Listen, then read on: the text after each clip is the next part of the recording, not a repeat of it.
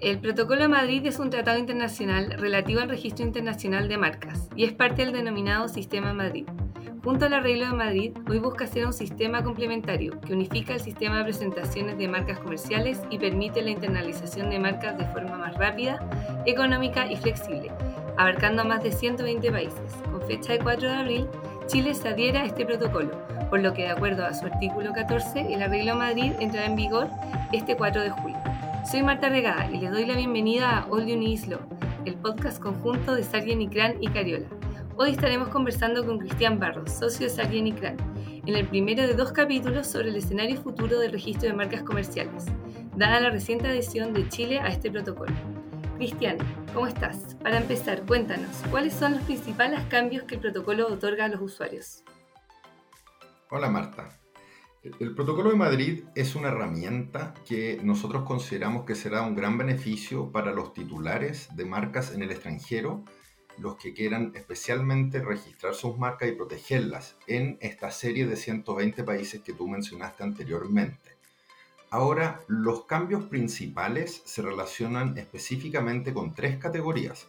La primera es que facilita el procedimiento de presentación de las solicitudes en el extranjero. El segundo es que facilita las gestiones posteriores respecto de dichas marcas comerciales en el extranjero. Y el tercero es una reducción en los costos en la solicitud, tramitación y gestiones posteriores de los registros de marca en el extranjero. Perfecto, Cristian. Entonces, ¿quiénes pueden usar este sistema de Madrid? El sistema de Madrid, como mencioné antes, es un procedimiento para el registro de las marcas comerciales que es más simplificado y que incluye una gran cantidad de países, incluyendo Estados Unidos, Canadá, la Unión Europea, China, Japón y a nivel latinoamericano países como México, Colombia, Brasil. Ahora, para poder presentar una solicitud internacional, o sea, quienes pueden usar el sistema, es necesario que esa persona tenga un registro base sobre el cual puede solicitar o presentar la solicitud internacional. Para poder efectivamente ser un usuario del sistema, hay que cumplir uno de tres requisitos. El primero es que la persona tenga un establecimiento comercial o industrial con un uso efectivo y real en uno de estos países, o tener la nacionalidad en uno de estos países, o tener su domicilio. Ahora, demos en caso que una persona tenga o cumpla, mejor dicho, más de uno de estas opciones, podrá optar en qué país quiere presentar la solicitud internacional como oficina de ingreso. A modo de ejemplo, digamos que una persona tiene un establecimiento comercial o industrial con un uso efectivo y real en Canadá y esa persona tiene nacionalidad en Chile, él podrá optar si es que desea realizar el ingreso a través de la oficina canadiense o la oficina chilena. Perfecto, Cristian. Entonces, ahora nos puedes explicar un poco cómo es este procedimiento del Protocolo de Madrid. En esencia, el sistema de Madrid tiene tres etapas. La primera etapa, en la primera etapa, el titular del registro base lo que hace es que presenta una solicitud de registro internacional en la oficina del país contratante con la cual él tiene una conexión. En este caso, Chile sería ante el INAPI. Esta oficina lo que va a hacer es certificar que las indicaciones de la solicitud de registro internacional coinciden con el registro base. En la solicitud misma se debe individualizar los países a los cuales se quieren ingresar posteriormente, al igual que incluir los productos y los servicios que desean proteger. Esto último es bastante importante porque el sistema no permite que después de presentada la solicitud se extiendan los productos y servicios que la marca comercial protegerá, incluso si el registro base en el cual se sustenta la solicitud internacional tiene un ámbito de protección más amplio. Ahora, en esta primera etapa también se deben pagar las tasas, que en este caso son tres. La primera es la tasa base de la solicitud, la segunda es la tasa suplementaria, que es un pago por cada clase adicional a las primeras tres clases que una marca distingue. Y finalmente la tercera tasa, que es la tasa complementaria o individual. Y el monto de esto dependerá de qué opción adoptado cada uno de los países designados. Ahora, terminada esta primera etapa, entramos a la segunda, y es que la solicitud es enviada por la oficina del país de origen a la oficina internacional. La OMPI, al recibir la solicitud internacional, solo va a realizar un examen de forma en esencia, fijándose que la solicitud contenga la información correcta sobre el nombre y la dirección del solicitante, que sea la misma marca, que los países designados hayan sido incluidos, que en el caso de una marca mixta o figurativa, que la calidad de la imagen de la solicitud cumpla con los estándares, que las tasas hayan pagado y que los productos y servicios estén bien clasificados de acuerdo al clasificador de NISA. Ahora, si la oficina internacional resuelve que no se cumple con uno o varios de estos requisitos, emite una notificación que se envía de vuelta a la oficina del país de origen como al solicitante para que se subsanen las observaciones. Normalmente esto se entrega un plazo de tres meses. Ahora, si la oficina acepta la solicitud, entonces se procede a otorgar un registro internacional y a publicar el registro en la Gaceta de la OMPI. En este momento, cuando ha sido publicado el registro, se les notifica a las oficinas de los distintos países designados para que la marca continúe con su procedimiento ante ellos. Luego viene la tercera etapa, y es que el procedimiento de tramitación ante las oficinas correspondientes de los países designados en la solicitud internacional. No es necesario proceder con una solicitud en cada país, porque la solicitud ingresa en todos los países designados en la solicitud internacional.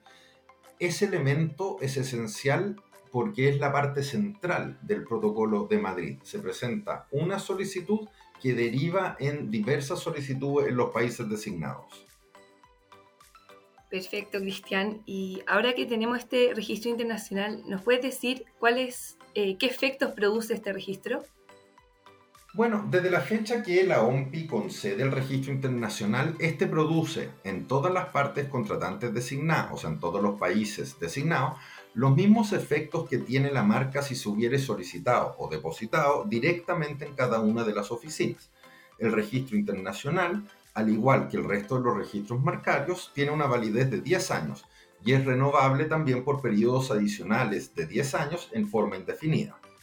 El registro internacional también es el momento en que se establece, se consolida la fecha de la prioridad, que corresponde a la fecha que se presentó la solicitud internacional ante la oficina del país de origen.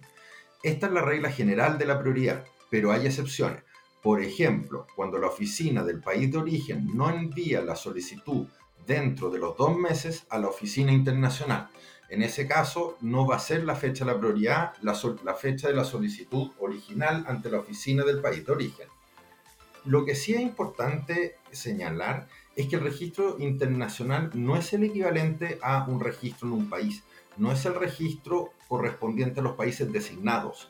Igual es necesario proceder y continuar con la tramitación de las solicitudes ante las oficinas correspondientes que han sido designadas. Y por ejemplo, Cristian, ¿pueden las oficinas de los países designados rechazar la solicitud de marca de registro internacional? Sí, Efectivamente, las distintas oficinas de marca de los países designados pueden rechazar la solicitud. Puede ser por una observación de fondo como por una oposición de un tercero y se aplican las reglas de la legislación del país designado. Por otro lado, también existe una aceptación tácita de la solicitud y es cuando la tramitación ha tomado un plazo superior a 12 o 18 meses dependiendo del país. O sea, si una solicitud ingresa a un país y han transcurrido 19 meses, el protocolo de Madrid establece que esa marca, esa solicitud se entenderá por aceptada. Les recuerdo que estamos escuchando el podcast de Saki Nikran All You Law. Cristian, eh, ¿nos puede explicar un poco del denominado ataque centralizado? Esta es una de las claves del protocolo de Madrid y el sistema de Madrid. Como señalé recién, existe una solicitud internacional que requiere de un registro base. Durante los primeros cinco años del registro internacional, este registro es dependiente del registro base del país de origen. O sea, si durante los primeros cinco años del registro internacional sucede que el registro base es rechazado o cancelado, eso va a producir un efecto sobre el registro internacional, que en esencia va a perder validez y con ello van a quedar entrampadas las solicitudes que nacieron del registro internacional en los distintos países designados. Perfecto, y cambiando un poco de tema y pasando a los beneficios respecto a la gestión de las marcas. Una vez que obtuvimos el registro en todos los países designados, Cristian, ¿qué cambios existen para facilitar las gestiones posteriores a la solicitud? El protocolo, como bien señalas, hemos estado conversando un poco sobre el beneficio en relación a la solicitud misma, pero el protocolo también tiene una serie de beneficios respecto a la mantención y a las gestiones posteriores a la concesión de una marca comercial. En este sentido, el protocolo simplifica la gestión de diversos trámites, tales como la renovación de las marcas comerciales o los cambios de los nombres de los titulares de las marcas comerciales en todos los países designados por medio de gestiones que se realizan frente solo ante la OMPI en vez de en cada país. Por ejemplo, si explicáramos las renovaciones, este trámite se va a realizar centralizado ante la Oficina Mundial de Propiedad Industrial y se paga la tasa base, que es más menos 600 francos suizos, se tiene que pagar una tasa suplementaria por cada clase adicional a la tercera clase, que también son 100 francos suizos, y la tasa complementaria, que es la tasa fija de cada país en el cual se renueva, o en su subsidio, la tasa individual establecida por dicho país. Sí es importante señalar que las renovaciones no permiten modificaciones. Si puede incluir menos países que los designados en el registro que se renueva, pero no se puede modificar la marca ni limitar los productos o servicios que se renueven. A modo de ejemplo, digamos que el registro que estamos renovando distingue cinco clases, entonces no podemos renovar solo cuatro clases. En ese caso, si alguien quiere reducir el número de clases, la única opción es que antes de la fecha de renovación ingrese una solicitud de cancelación de una o más clases o de limitación en el registro internacional antes de la fecha de renovación. El sistema también de renovación tiene un periodo de gracia de seis meses, o sea, si la marca tiene una fecha de vencimiento específica, se va a extender por seis meses el plazo en el cual se puede renovar. Sin embargo, importante señalar, señalar ahí, Marta, que hay que pagar una sobretasa que más o menos un 50% adicional a las tasas bases. El sistema también permite realizar otros trámites, como las sesiones de las marcas comerciales en forma centralizada. También se puede limitar el ámbito de protección de todas las marcas en todos los países designados a través de una sola limitación. Ahora, una vez que estas gestiones se han realizado ante la OMPI, estas son notificadas a cada uno de los países designados y empiezan a producir efecto en dichos países. O sea, un poco resumiendo, yo renuevo la marca ante la OMPI y terminado ese procedimiento, la OMPI notifica y la marca se va a encontrar renovada en todos los países en los cuales fueron aceptadas a registro y fueron países designados. Si yo deseo, por ejemplo, reducir o limitar el ámbito de protección de una marca se hace ante la OMPI en forma centralizada y una vez aceptado, la OMPI nuevamente va a notificar a todos los países designados que las, marcas nacionales dependientes de ese registro internacional han visto limitado de tal forma sus ámbitos de protección. O sea, en esencia uno hace un trámite ante la OMPI y ellos luego notifican a las distintas oficinas para que esa modificación se incluya en todas las marcas comerciales que dependan del registro internacional. Bueno, Cristian, eh, y para terminar, a primera vista, ¿ves alguna desventaja en este mecanismo alternativo para solicitar una marca en el extranjero? No diría que es una desventaja, pero sí un tema bastante relevante es el denominado ataque central.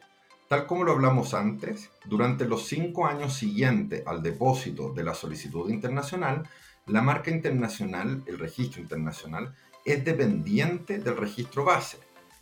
Y si durante este periodo se afecta el registro base, también se verá afectado ipso facto el registro internacional. Esto significa que el registro base tiene mayor importancia de lo habitual y en ese sentido, si es una solicitud, es esencial realizar un análisis completo de las posibilidades de éxito, porque al final de cuentas, tanto el registro internacional como las eventuales solicitudes en los demás países designados dependen de dicho registro base. Ahora, independiente de lo que he dicho, Si la solicitud base es denegada o el registro base es cancelado, el sistema concede un plazo de tres meses para presentarla nuevamente en cada uno de los países y se transforma en una solicitud nacional. Sí mantiene el periodo y la fecha de la prioridad del registro internacional, pero hay que hacer una tramitación entera y nueva ante cada uno de los países.